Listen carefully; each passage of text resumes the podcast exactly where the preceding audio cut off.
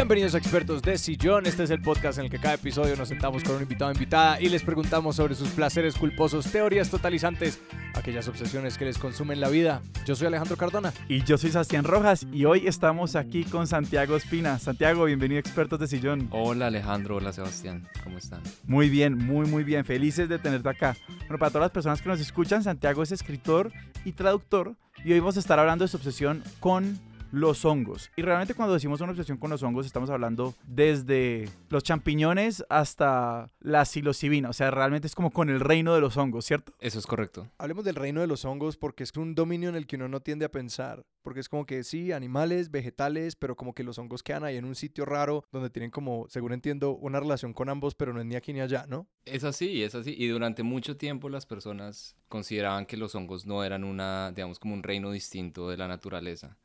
Consideraba o bien que los hongos no eran cosas que estaban vivas Ajá. o bien que eran una especie de plantas. Pero pues, digamos, en los últimos digamos que 300 años con la lo que se llama la revolución científica etc no es que pues se empieza a hacer una taxonomía un poco más rigurosa sobre los hongos y descubrimos que los hongos tienen unas propiedades que son completamente diferentes tanto de los animales como de las plantas y como de los otros reinos de la naturaleza. Y los reinos son como la familia más amplia de organismos que tenemos como taxonómicamente. Porque decís familia, que es otro suborden Claro, allí. Pero claro. orden también es un nivel como categórico taxonómico. No, eh, sí, reino es el de más arriba, ¿no? No hay más, nada más arriba, ¿o sí? Lo más arriba que hay, por ejemplo, es la vida, ¿no? Entonces, ¿qué consideramos como seres vivos? Ya. quizás como a- en oposición con otros organismos como los virus, que que, pues es, es un debate, pero los virus son para muchos científicos o hay muchas definiciones que no incluyen a los virus como seres vivos. Después tenemos esta gran bolsa de lo que son los seres vivos como tal.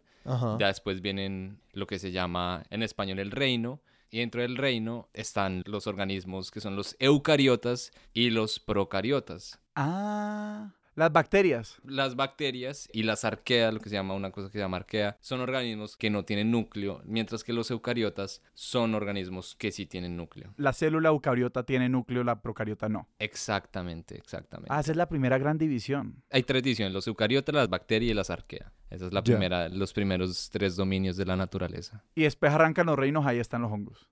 O sea, los hongos son su propio reino. Los hongos son un propio reino, tanto como las plantas, como los animales, como las algas y como los protozoa. ¿Y cómo empezó tu encuentro pues, con los hongos? Como que, que os dijiste, esto es algo que a mí me interesa y que necesito saber más de esto.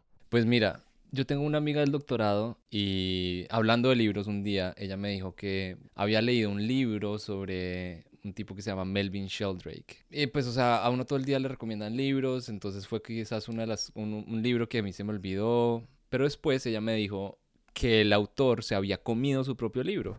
Es ¿Qué? decir, entonces, sí, sí, sí, se lo comió, se lo comió. Entonces es, un- es una historia que a mí me causó completa, me, de, pues, de inmediato me... La recomendación era cualquier cosa, pero cuando te dijeron que el autor se había comido el libro, fue como, ahora sí me Sí. interesa. Exacto, exacto. Pues no, como hay una metáfora y hay como un simbolismo en, en el acto de comerse y de ingerir la propia creación. Ajá. No solo es una metáfora, pero también es algo real. Entonces yo dije, bueno, ¿cómo así que se comió su propio libro? Y me dijo, sí, lo que pasa es que esta persona cultivó hongos entre las páginas de su libro, cultivó un hongo especial y después se comió esos hongos, ¿no? Entonces yo dije, ah, wow, como, digamos, me pareció como una cosa tan maravillosa que uno pudiera coger un objeto tan inorgánico y como tan prosaico y al mismo tiempo tan material, no sé qué, no sé qué otro Como que tan utilizar. concreto, ¿no? Como... Sí. Exacto, como que tiene como una, una realidad y transformarlo en alimento y que después uno pudiera inge- ingerirlo pues de una manera sana y no, no en un acto de locura, sino en comerse algo que ha cultivado un hongo, pues no es malo para el organismo, pues ese tipo de hongo en, en particular. Entonces Sí. me pareció como una manipulación de la materia, de la naturaleza, un- que combinaba con conocimiento científico, pero también que había como una belleza ahí, que yo dije como, bueno, quiero explorar más sobre eso. Y leí ese libro y desde, desde ahí comenzó como una especie de espiral que... como con- conocer más sobre eso. Una caída libre en la que aún seguimos. Exacto. Y este libro era sobre los hongos también, o sea, el- Exacto, es un libro sobre hongos. Es- y es relativamente reciente, creo. Eh, o sea, mi, mi interés no es, no es- no es como años y años que yo llevo con este tema, sino este libro es bastante reciente. No sé si tiene dos o tres años, pero sí. ¿Y qué fue lo que a vos te picó como pues de ese libro para que siguieras leyendo más? O sea, ¿con qué te encontraste? que fue lo más sorprendente. La primera fue que descubrí que los hongos son su propio reino. De nuevo, yo pues, o sea, yo no tenía una, una clara, mi educación biológica fue bastante, pues como la de cualquier ser humano o la de cualquier persona en Colombia fue bastante elemental, ¿no? La de cualquier célula procariota. Eh, la de cualquier conjunto de células eucariotas. Eso, eso, eso. Eh, eh, claro que después podemos hablar de eso, sobre lo que es, el, lo que es la identidad y lo que es, lo que es el yo. pero pues como cualquier... Sí, pero sí. sí. Pues como cualquier persona, no, yo no tenía un conocimiento sobre los hongos, ¿no? Y yo llegué con un montón de prejuicios y falsas ideas sobre lo que son los hongos. Por ejemplo, creyendo que lo que uno come, los champiñones o esas cosas son hongos, cuando en realidad pues son, digamos, son las frutas, son, digamos, son las frutas de los hongos, son setas, no son como tal. Es como decir un árbol y una manzana. O sea, cuando uno está comiendo una manzana, uno se está comiendo el árbol. O sea, el champiñón es la fruta. Es la seta. Exactamente, ah, ah, exacto. Pero las setas son un grupo particular de estos frutos, ¿no? Exacto, exactamente, exactamente. La seta es, es como, si uno quiere llevar a hacer una analogía, sería como la fruta de los hongos. Pero los hongos como tal, los órganos son un organismo que usa las frutas para propagarse y para reproducirse.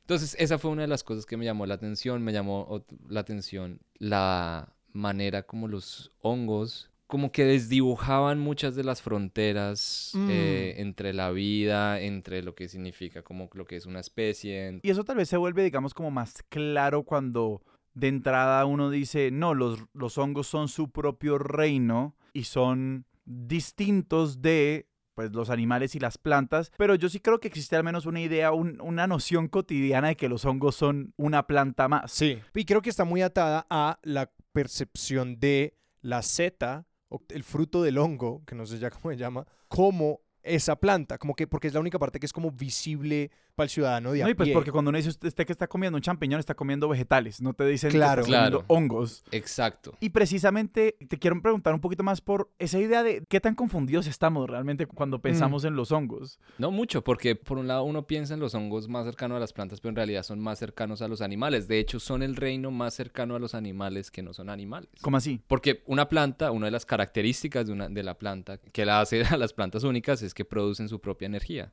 Por eso es que las plantas son verdes porque la tienen clorofila. La clorofila producen su propia energía. La fotosíntesis. Exactamente. Ya. Mientras que los hongos, tanto como los animales, no producimos nuestra propia energía. Nosotros tenemos que ir a buscar la energía que está pues allá. Nosotros tenemos que comer y tenemos que buscar la comida. Los hongos, pues en ese sentido, también necesitan comer Solamente que a diferencia quizás de la mayoría de los animales, o quizás todos los animales, porque no, conozco todas las especies de los animales, pero los animales tenemos incorporado en nuestro propio organismo todas las estructuras necesarias para digerir la comida. Los hongos no digieren. Los hongos, claro que necesitan digerir la comida, pero lo hacen afuera de su cuerpo. Entonces, por eso es que los hongos a veces como que se, por ejemplo, si están en las rocas, secretan ciertas sustancias para...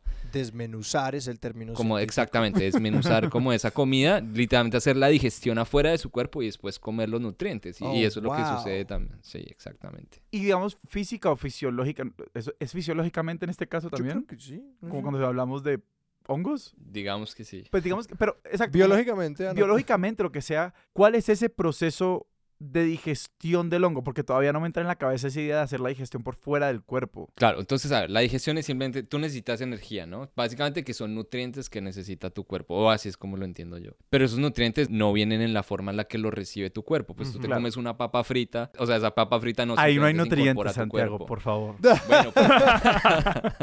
Pésimo ejemplo. Mal ejemplo, bueno, digamos, un pedazo de carne, un pedazo de pollo, un pedazo, o incluso una fruta, ¿no? Ahí hay nutrientes, pero pues no, es necesario hacer un proceso de separación y de, todo lo que viene con eso. Nuestro sistema digestivo lo hacen. Los hongos no tienen ese sistema, pero igual necesitan los nutrientes. Entonces, el mejor ejemplo son las hojas que caen en los árboles. Cada año en todos los bosques del mundo caen millones y millones y toneladas de hojas. ¿Y por qué simplemente esas hojas no se van acumulando en el suelo y llenan el bosque, precisamente porque hay unos hongos que se comen esas hojas. Es una de las maneras como los hongos se alimentan, pero entonces los hongos cogen esas hojas por diferentes procesos, como que las desmenuzan, como, como dijiste tú, Alejandro. Y después, una vez que ya está desmenuzado, esos, esos nutrientes pueden entrar a su cuerpo. Pues absorbidos, pues. Exactamente. Claro, claro. Claro, y en ese sentido los ponen como muchísimo más cerca de los animales. Exacto. Porque sí, o como que uno sí tiene que luchar con esa misma resistencia del cerebro, de como mirarlos como, no, eso es una planta más. Porque el otro además es el tema de yo también en mi ignorancia pensaría como, o de las primeras como reinos o grupos de organismos que hubiese puesto más cerca de los hongos también hubiese sido las bacterias, pero eso es precisamente porque estamos acostumbrados a pensar en los hongos como, no sé, algo que crece en lo sucio, ¿no? Es como, no, pues ve un poco de humedad y ahí va a haber un hongo. Eh, entonces no lo pensaría también como este organismo mucho más cercano a nosotros que a las bacterias, por ejemplo. Y pues quería saber cómo, qué vino después de este libro. O sea, este libro es como la droga de entrada y Mm. Como cómo siguió creciendo esta obsesión sobre los hongos. Porque además yo siento que en los últimos años también se ha habido como una explosión de interés acerca de los hongos, ¿no? Sí, sin duda. Y yo creo que eso se debe a que los hongos, debido a su funcionamiento, que me gustaría como hablar un poco más de eso, permiten que nosotros proyectemos quizás muchas actitudes o muchas creencias, ideas y valores humanas o ideas humanas sobre, sobre los hongos. Entonces, Ujú. debajo del bosque, literalmente en las raíces, las raíces de los árboles están unidas por hongos, que en, en inglés se llama como la Wood Wide Web, básicamente. Entonces, Que es como un juego sobre el World Wide Web, como el Internet, como que la red de- de todo el bosque. Exactamente. Entonces, es cierto que, y eso es algo fascinante, que es una de las cosas que a mí me llevó también a interesarme en los hongos, y es cierto que, a ver, ¿un hongo qué es? Un hongo básicamente son como... La estructura más elemental de los hongos son unas cosas que se llaman hifas, que son como una especie como de hilitos. Sí. Entonces, un, un hongo como tal, un micelio, el micelio se llama una colección de muchas hifas. Entonces simplemente es como que se van, van proliferando esta especie como de tejido, esta especie como de... Sí. Como una maraña. Exactamente, es como una maraña, ¿no? Y eso puede crecer kilómetros y kilómetros y kilómetros, bueno. Y, y es parte de un solo hongo. O sea, un hongo, las cifas de un hongo pueden crecer Exacto. kilómetros y kilómetros. Exacto, pues entonces ahí entra una pregunta que a mí me parece personalmente muy interesante y es como qué es un organismo, o sea, Sí. porque todas estas cifas eh, o este micelio tiene el mismo material genético, pero puede alcanzar, puede ser literalmente kilómetros y kilómetros y entonces eh, sigue siendo el mismo organismo, o sea, uno cómo define un organismo. Claro. Es una pregunta también para nosotros, como nosotros creemos, tenemos esta especie como de ilusión de unidad, dado que tenemos una conciencia. Ajá. y creemos que somos uno o una, pero Tres pues, en trillones realidad de hay, células. hay trillones de células y trillones también de otros organismos, o sea, no solamente Claro. células humanas, sino hay bacterias y hay hongos que viven adentro de nosotros y los cuales son necesarios para nuestra supervivencia. Como la microbiota, ahora que hablábamos de la digestión. La micro- el- el- la microbiota, exactamente. Pues entonces es una pregunta y es como, hay Claro. una especie como de coordinación entre todas esas células.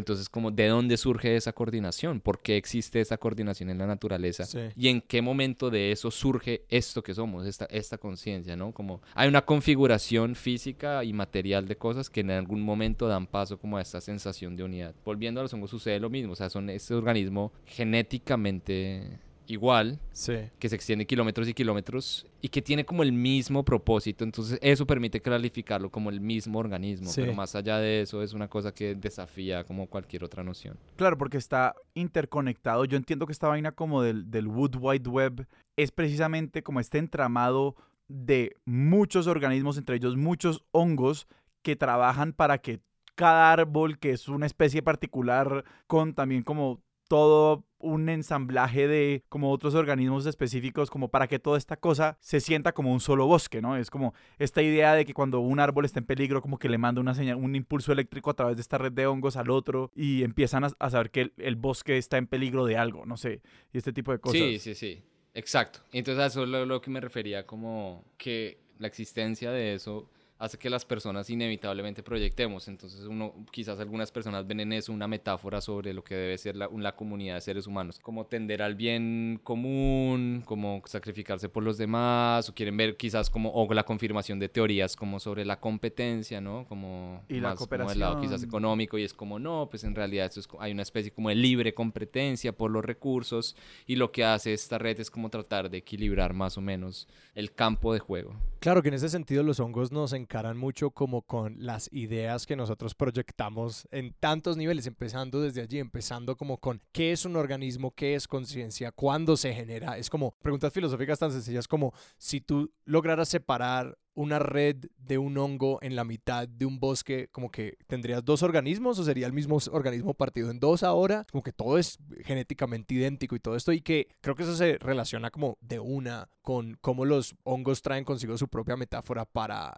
toda la idea de los alucinógenos Total. y las como las sensaciones que vienen con eso, como toda esta idea de unidad y todo esto. Es como que no necesitas más que pensar en el mismo organismo que te está proviendo esa experiencia como para tener un análogo para explicártela y que creo que en eso pues se refuerza mucho esa idea, como de que esta idea es absoluta y auténtica porque pues así opera el mismo hongo, como que es muy zafado pensar de que el que se come un hongo puede llegar a tener esta experiencia de gran unidad y ser uno con el universo y es como, y así es como opera el hongo. Hay un tipo muy famoso que se llama Terence McKenna, que es una de las personas Ajá. que popularizó como el uso de la psilocibina. Y esta persona y como más personas tienen, incluso llegan a tener la idea de que cuando la mente de uno está bajo los efectos de los hongos alucinógenos, en realidad lo que está pasando es el hongo está hablando. Todo esto que vemos o esto que sentimos ya ni siquiera forma, no somos nosotros, como que nuestro ser, o es como si la especie del hongo literalmente utilizara estos mecanismos para hablar a través del ser humano.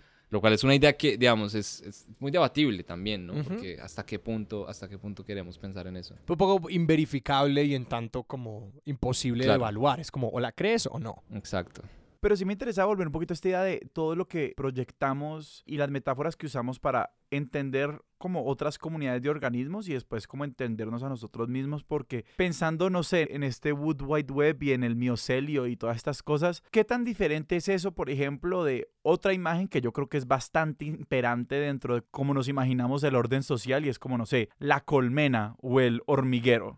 ¿Contra qué otras proyecciones está compitiendo el miocelio, no? Es una buena pregunta porque, bueno, un- un- ahora que hablas del hormiguero, una de las cosas que también me, me, me dio mucha como felicidad descubrir es que cuando ustedes sin duda han visto las hormiguitas llevando hojas en cualquier caminito. En realidad las hormigas no comen hojas, esas en realidad están llevando las hojas es a un hormiguero y adentro del hormiguero hay hongos y las hormigas están alimentando un hongo, un hongo que después les ayuda a producir el alimento para las hormigas. Entonces es una relación tan hermosa y creer que las hormigas hacen todo eso, incluso saben cuando no se están llevando suficientes hojas, cuando quizás, bueno, hay todo un sistema tan complejo que gira alrededor de los hongos. Pero bueno, exactamente como hablando de las metáforas o como de las proyecciones que los seres humanos hacen, pues entonces es una Ajá. pregunta difícil. O al menos yo no la sé responder porque nos confronta con el valor del individuo en la sociedad y con el valor de una vida. Entonces esta metáfora como de la colmena, pues ponen entredicho como quizás el valor que nosotros le damos al, al individuo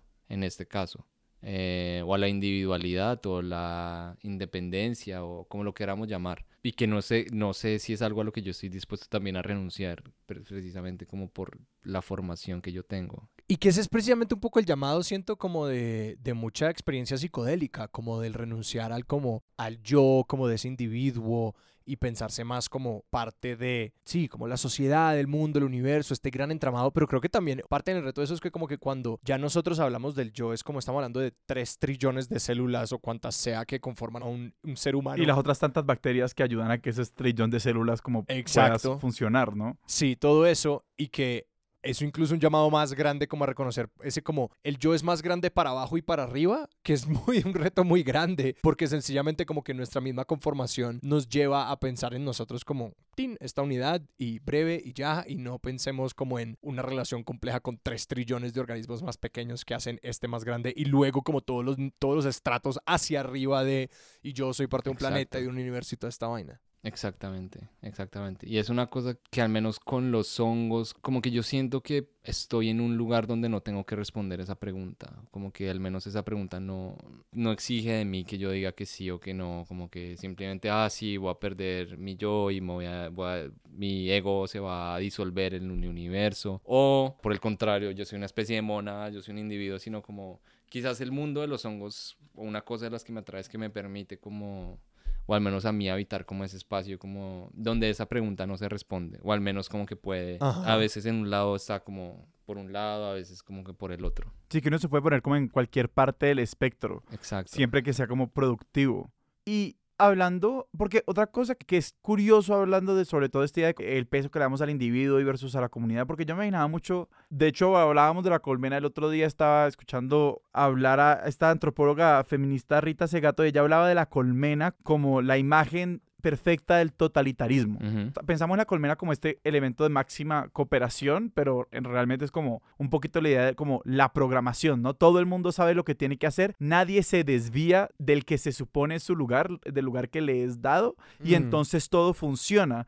No hay ningún lugar para la desviación. O sea, como que ahí se anula la libertad de, ah, claro, sí, somos más, somos la suma de muchas cosas o lo que sea, y por eso funcionamos, pero nadie está en libertad de hacer algo distinto a lo que ya está programado Sí, para una, hacer. una, una abeja trabajadora no puede decir yo quiero ser un soldado de pronto. Sí, una abeja trabajadora, exacto, no puede dejar de ser una abeja trabajadora. Ajá. Y me interesa un poquito como hasta qué punto, no sé, el mundo de los hongos, pues nos da otras imágenes también para pensar en una comunidad, de pronto donde tenga más lugar la libertad, pero esto no lo sé porque, te, te lo pregunto porque yo no conozco tanto de como lo que pasa al interior de estas redes de, de organismos, ¿no? Claro, o sea, sin duda esa metáfora de la colmena o esa idea de la colmena restringe la libertad. Por ejemplo, una de las cosas bellas de los hongos es que forman los líquenes y los líquenes en realidad son la unión de dos reinos. Un, un líquen en realidad es un hongo y un alga ¿Qué? es fantástico. Entonces, es básicamente como si nosotros o nos llegáramos a tal relación de simbiosis con una planta que la planta se vuelve parte de nuestro cuerpo y nosotros cuerpo de la planta, ¿no? O sea, donde Ajá. literalmente no hay forma de saber. O es muy difícil simplemente poner una, un límite donde dice, ah, acá está uno y acá está el otro. ¿no? Eso- esos son los líquenes. Los líquenes son estos organismos que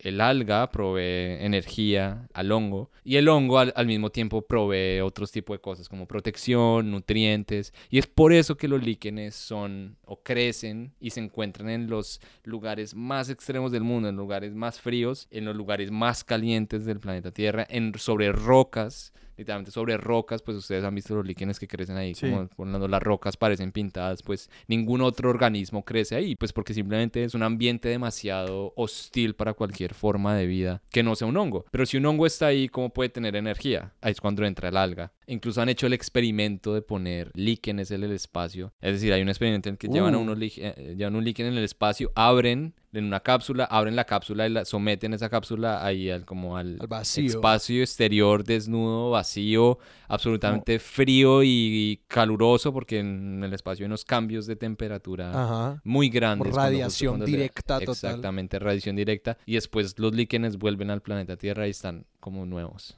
O sea, la exposición a estas vainas extremas que de hecho es difícil simplemente como describirlas porque están un poquito como muy por fuera del rango de nuestra experiencia terrenal. Sí. Como los líquenes aguantan eso. Exacto, exacto, ciertos tipos de líquenes. Pues sí, se han encontrado líquenes sí, en Antártida. Bueno, sí. Claro, porque es como un ciclo de vida y autocontenido. Es como que tienes productor y consumidor reforzándose directamente, como que tienes ahí tu pequeño ciclo de vida. Y creo que es es- esa extensión la que le da mucha curiosidad como a los pioneros de cómo terraformar otros planetas o pensarse en como cómo llevar la vida a otros lados. Y como ahí hay un caso de estudio súper interesante. Exacto. Y si bien, por ejemplo, la metáfora de la colmena nos puede llevar al, al totalitarismo, quizás está el líquen como una, literalmente la mezcla de diferentes especies, pues nos puede llevar a también pensar en otras formas de relacionarnos, no solo co- pues, con otros seres humanos y con otras especies, porque implica como una borrar cualquier tipo de noción de frontera hasta el punto que se borran las fronteras entre dos reinos, que son el reino de los hongos y el reino de las plantas. Y cómo podemos como incorporar otras especies a nuestra propia vida, otras formas de vida. Y sí me gustaría un poquito hurgar en, pues vos también como escritor, pues vos también estás leyendo un montón de cosas todo el tiempo. Vos has medio visto esta explosión como de proyecciones, por decirlo así, de búsqueda de metáforas. ¿Esto es algo que vos sentís que es relativamente reciente? O sea, como, ¿qué hay detrás de esta atención que le estamos poniendo a la naturaleza y a un reino como hasta ahora poco discutido como los hongos? Al menos en la cultura popular. Al menos en la cultura popular. O sea, ¿por qué estamos buscando ahí respuestas para algo? Sí, que mi inversión de esa pregunta iba un poco por el como, ¿por qué ahora, científica y culturalmente, este gran surgimiento del interés en el hongo, tanto, no sé, en ese nivel científico y social y cultural y metafórico? Por un lado, porque la micología, que es el estudio de los hongos, como por oposición a la zoología o biología, es una rama relativamente nueva. Se han hecho muy pocos descubrimientos y hay tanto por descubrir, o sea, la cantidad de especies de hongos que hay en el- algunos estimados, digamos, no se sabe porque, lo, o sea, cada año se descubren alrededor de mil especies de hongos. Uf. Wow. Algunos estimados dicen que por cada especie de plantas hay siete u ocho hongos o incluso más en ciertas partes del mundo. Y como los hongos son microscópicos o muchas veces se, se encuentran en el agua o debajo de la tierra, eh, no podemos ver las esporas, pues es muy difícil también detectarlos, aunque están en todos lados. Eso por un lado. Pues por el otro lado creo que hay una cuestión de vivimos como en un tiempo de crisis, ¿no? Y creo que, o al menos como una sensación de que la crisis es inminente o que la catástrofe se avecina. Y en eso no creo que sea solamente cuestión de los hongos, como los seres humanos buscan maneras de responder a esa crisis y a ese momento de quiebre, tratando de aferrarse a cosas que no han sido exploradas o tratando de buscar nuevas maneras, nuevas avenidas para el pensamiento, para las ideas, para la ciencia. Y entonces también una cosa que la que yo no quiero como caer cuando leo es como creer, es ser completamente optimista, porque entonces hay personas que hablan sobre cómo los hongos pueden salvar el planeta, que lo pueden hacer, o sea, hay hongos que pueden reciclar. O... Sí, hay estos hongos que se comen el plástico, entonces dicen, ay, si los tenemos y entonces vamos a acabar todo el plástico del mar a punta de hongos. Exactamente, ¿no? Entonces hay como una especie como de optimismo en los hongos, como si los hongos nos fueran a salvar la vida, o hay una especie de optimismo como los hongos van a poder detener el cambio climático, a curar enfermedades, yo no sé, no sé si eso va a pasar o no, que sería genial si eso sucede, pero creo que también es, en muchos casos es como esta noción de que sí, pues nos dirigimos a la catástrofe o nos dirigimos como a quizás como a un, a un pozo negro y necesitamos tratarnos de aferrarnos a lo que podamos aferrarnos. Y hay otro elemento ahí que es como cómo empezamos a relacionarnos o buscamos nuevas formas de relacionarnos con cosas que al menos pues a nosotros como el, ciudadano o la ciudadana de a pie como que no son invisibles, pues porque pues no podemos ver debajo de la tierra todo el tiempo, no podemos ver como las partículas, lo que hay adentro no se ha disuelto en el agua. Entonces como también me parece que hay un elemento de buscar nuevas formas y sobre todo en este contexto de crisis inminente que tampoco sabemos cómo se ve, ¿no? Como que... No, exacto, pero a mí lo que tú dices es algo que a mí precisamente por eso me gustan tanto los hongos, porque, es decir, a mí, digamos, no se me dificulta apreciar la belleza del mundo, por así decirlo. Puedo ver la belleza como en un árbol, puedo ver la belleza en quizás en ciertos ríos, en ciertas, en ciertas vistas, pero un hongo, dado que no, lo que tú dices es algo como tan importante y es como que no, te, no se escapan a nuestra percepción. Es un ejercicio de la imaginación y que en, en, últimas es similar a leer. Básicamente lo que pasa cuando uno lee y cuando uno escribe, porque no conocemos a las personas de las cuales estamos leyendo. Y es por eso que la lectura pues también es tan hermosa, porque solamente uno con tinta y e, es simplemente la mente de uno creando todos estos universos, creando, componiendo, creando estos, estos seres o lo que sea que esté pasando en el libro.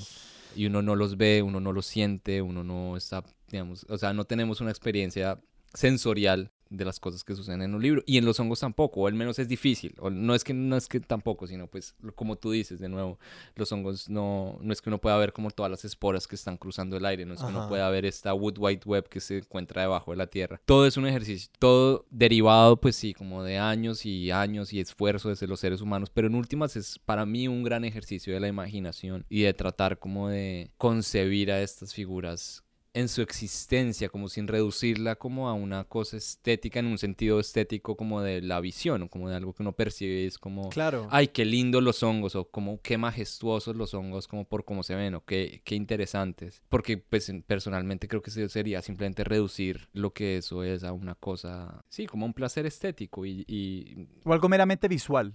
Sí, es que yo, yo creo que en eso ya hace mucho del atractivo del hongo como un reto un poco a esa concepción estética. No sé, porque es como no son propiamente hermosos o no son cosas que culturalmente hemos aprendido que son hermosas de entrada. Luego cuando uno ve, por ejemplo, este documental en Netflix como de hongos fantásticos y te muestran esas versiones en cámara rápida de cómo va creciendo el hongo, uno es como, wow, estas cosas son como enormes y llenas de colores, pero como que pues se nos enseñó a tenerles asco y rehuirles a menos de que fueran champiñones. Pero también creo, es que estaba pensando ahorita, es que como que creo que no es el mismo nivel de aversión que se nos enseña como sobre otras cosas, porque yo pienso como que si mañana nos empezaran a decir como que en realidad como que el organismo cooperativo más importante del reino animal es la cucaracha, todo el mundo sería como, no nos importa el diablo.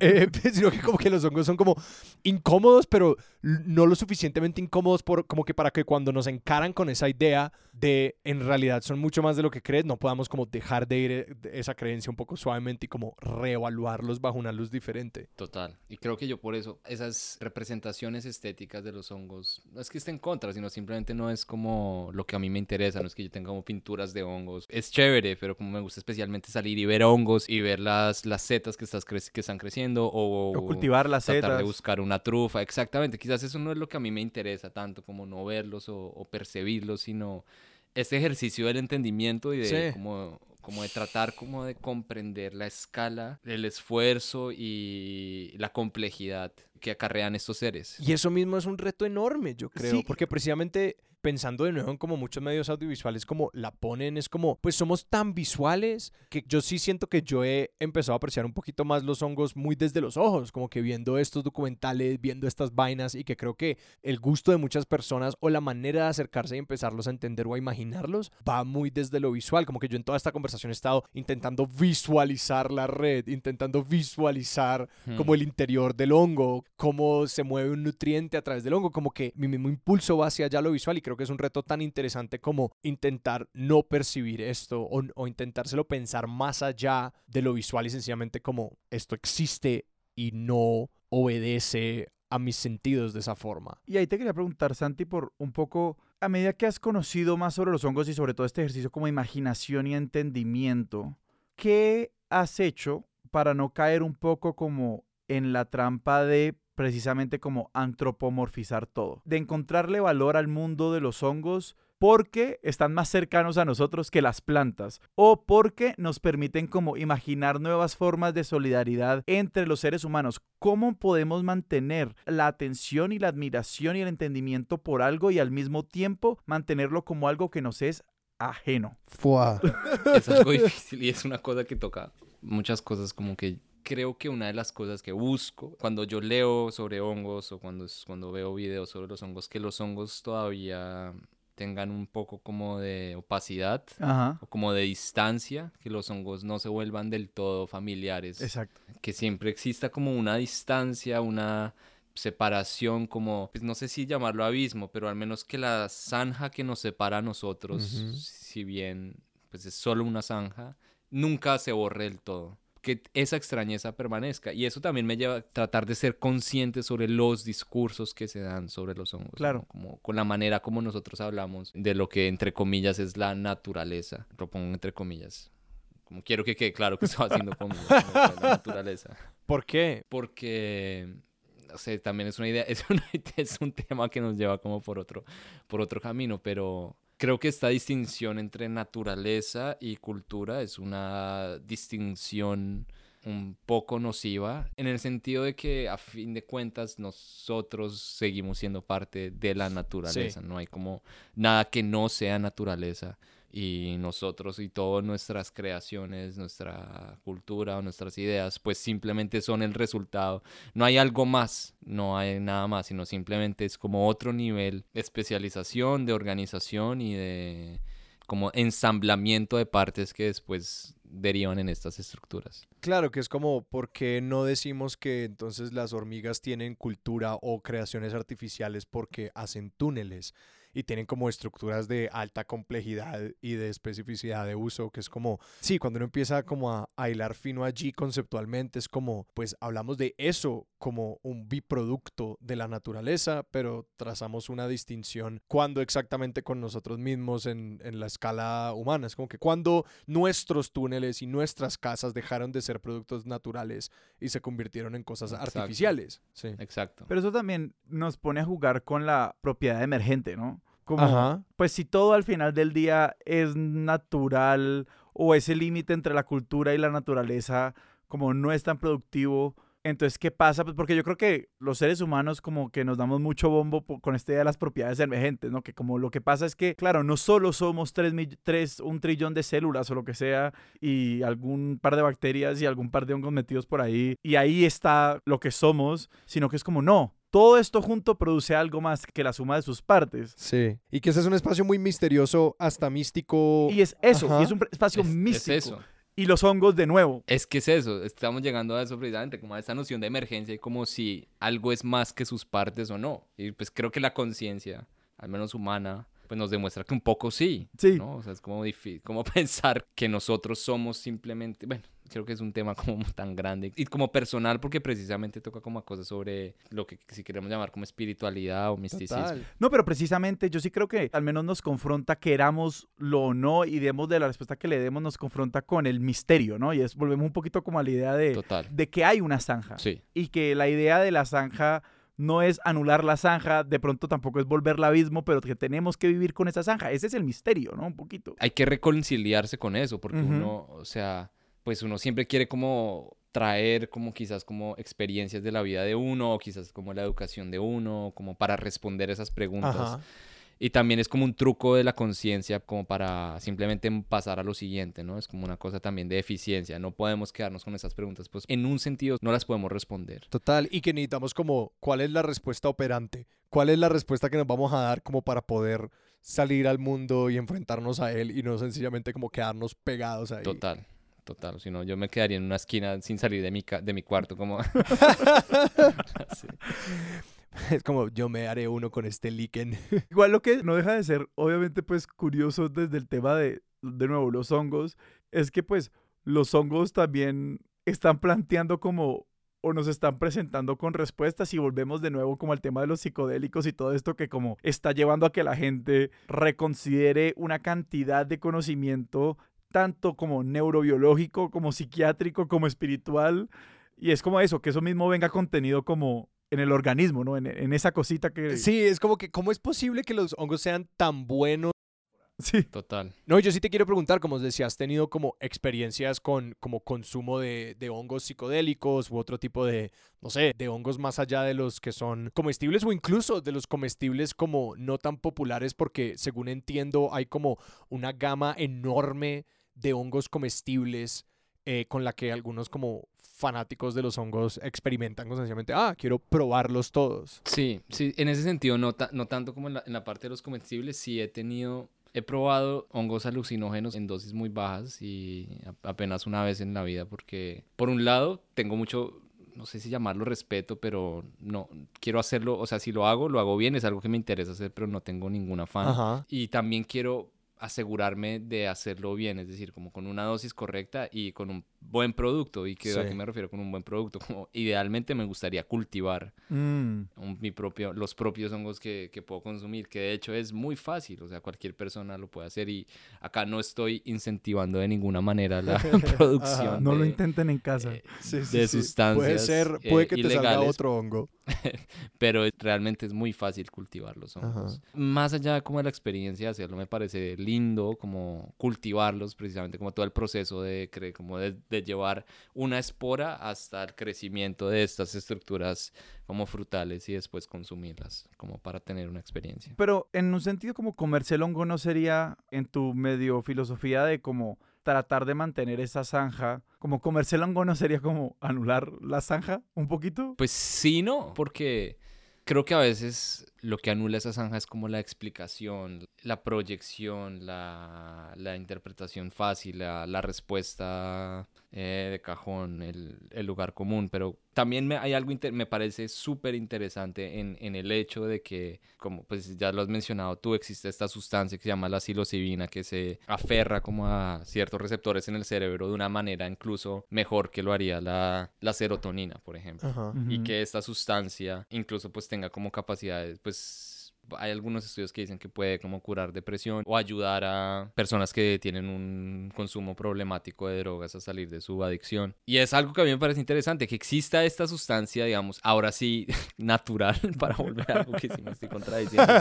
No es, no es hecha en un laboratorio. Y eso se debe a que nosotros compartimos una historia evolutiva con seres que hace millones y millones de años quizás fueron, ¿cómo decirlo?, como sensibles a esa estructura. Ajá. Sí, que creo que esa es como, ese es- volviendo a Terrence McKenna, el nombre que pusiste al comienzo, esa era una idea de que él postuló o hizo, o escribió bastante, hizo popular, como la idea de, ¿cómo es que es? El simio, el simio drogado o el simio trabado, que era como que hay una, yo no sé realmente cuánto mérito esta teoría tiene hoy en día en círculos de biólogos y de académicos, pero existe esta teoría y la mencionaré porque es bastante popular, que básicamente como parte de la manera en la que evolucionó el cerebro humano y que tuvo este gran salto cuántico en tamaño y en capacidad de procesamiento tuvo que ver con el consumo de hongos y que es muy difícil de probar, Sí. pero que es una conjetura como muchas otras, que intenta pues justificar ese momento como, sí, de realmente un salto enorme en la capacidad cognitiva humana y que pues esa es una de como los lugares en donde se estudian los hongos y la otra es que pues, los hongos no han recibido como la cantidad de estudio en relación a los humanos que es meritorio por la prohibición de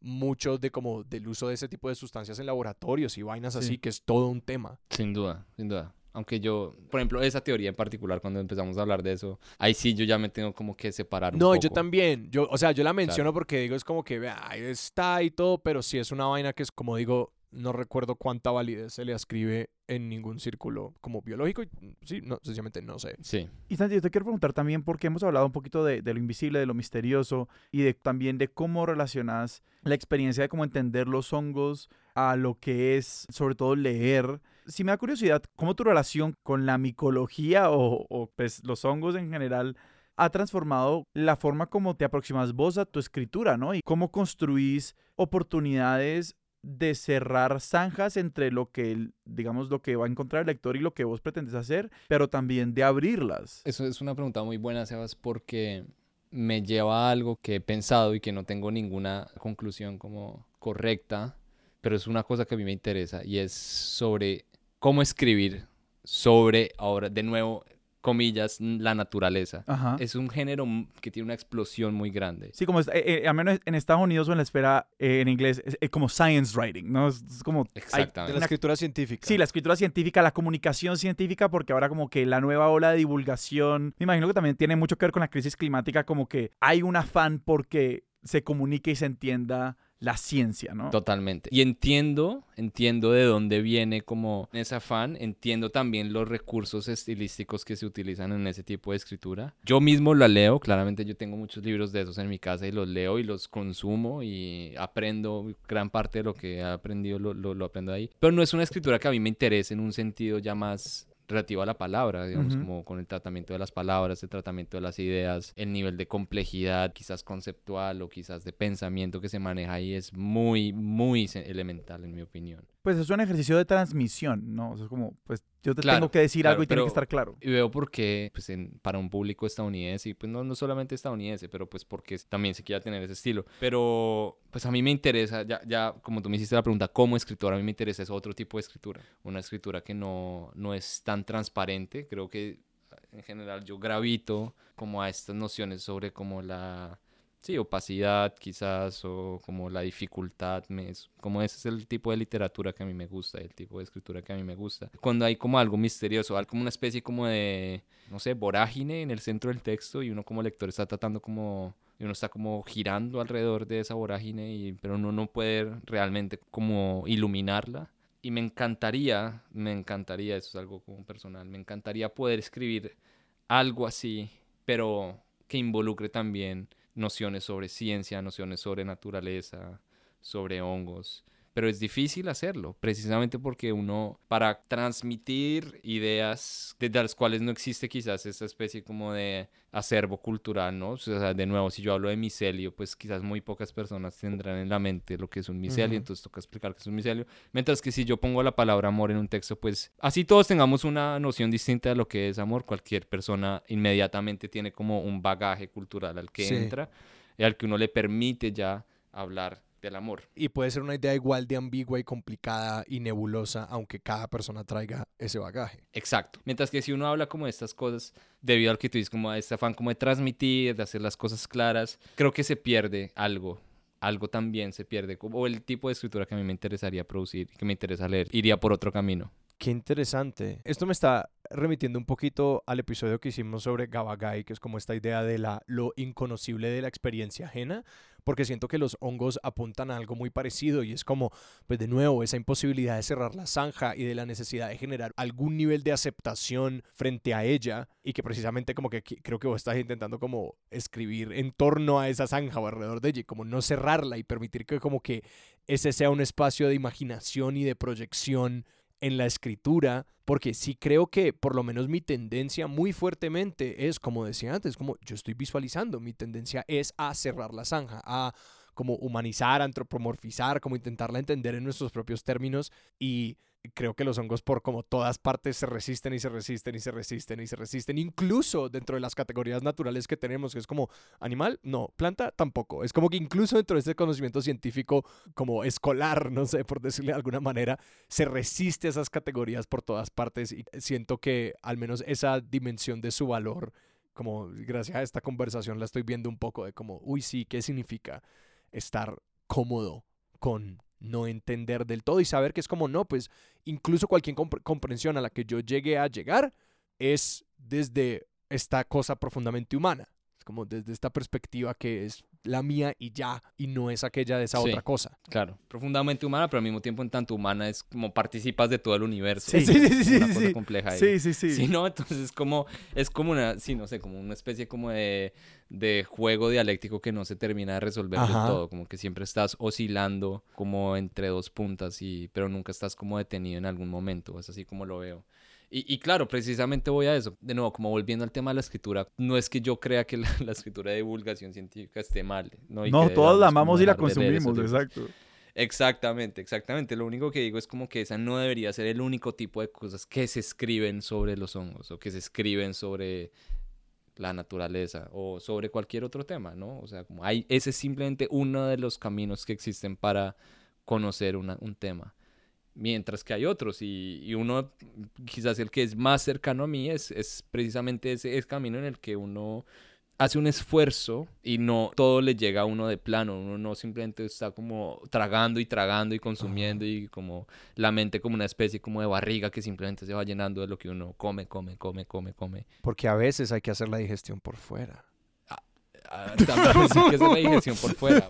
Pero sí creo que sí creo que es bueno, o al menos una cosa que sí me gustaría en un futuro, en algún momento sería escribir como algo relacionado como con estos temas o con otros temas como más cercanos como al mundo de las ciencias o al mundo de la naturaleza, pero que no sé si otro, no lo podemos llamar de otra manera, sino que sea más literario. Pues sí, esa preservación del misterio se me hace antítesis de la ciencia, que un poco la ciencia intenta como claro, desmitificar. Claro. Vuelvo a Santi lo que decías hace un rato sobre como la imaginación. O sea, yo creo que, que contar algo y como producir una cantidad de sensaciones a partir de unas imágenes que uno tiene claras y le entrega a su lector o lectora como claras, pues es una forma de comunicar y es, una forma perfectamente válida y es una forma preciosa de hacerlo, pero también cuál es el reto de comunicar algo que sea en sí misma la intriga, ¿no? Que sea como, no, yo lo que te estoy dando aquí en este texto no es la imagen, es la tarea de imaginarla. Que es como un encuentro con tu propia imaginación, que es algo que es difícil hacerlo en el otro, como que quizás en este tipo de escritura existe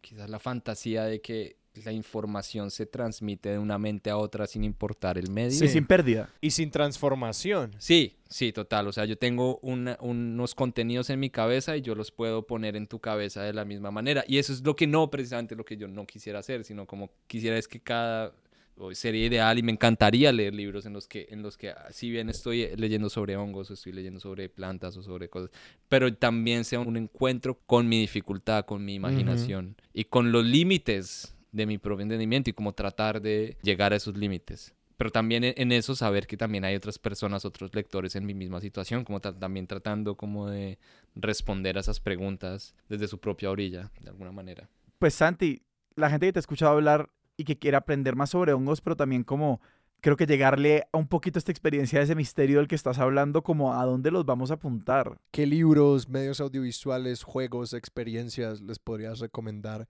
No, pues de hecho el libro del que estaba hablando al comienzo de esta persona que se llama Melvin Sheldrake, que se lo comió, eh, sería, ojalá el podcast permitiera como ahora sí ser visual y en este momento proyectar una imagen del libro hecho, hecho hongos.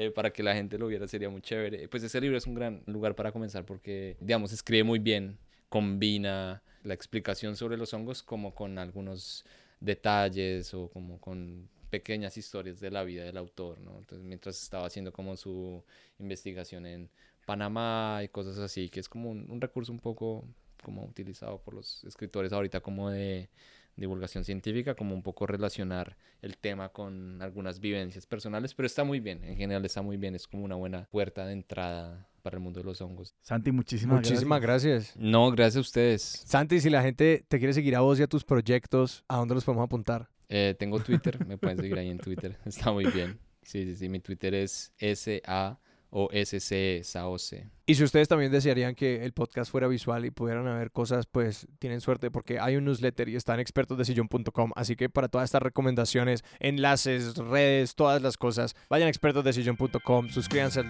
newsletter. Es bello, es hermoso, háganlo ahora. Sebas, ¿a nosotros nos pueden encontrar en redes? A nosotros nos encuentran en Instagram como arroba expertos de sillón, en Twitter como arroba expertos sillón y nos pueden escribir a nuestro correo que es expertosdesillón arroba gmail.com. Nuestra música es de Juan Esteban Arango, nuestro logo es de Sebastián Márquez y Expertos de Sillón es un proyecto de Sillón Estudios producido por Sara Trejos con el apoyo de Paula Villán. Yo soy Alejandro Cardona. Y yo soy Sebastián Rojas, esto fue Expertos de Sillón, hasta la próxima.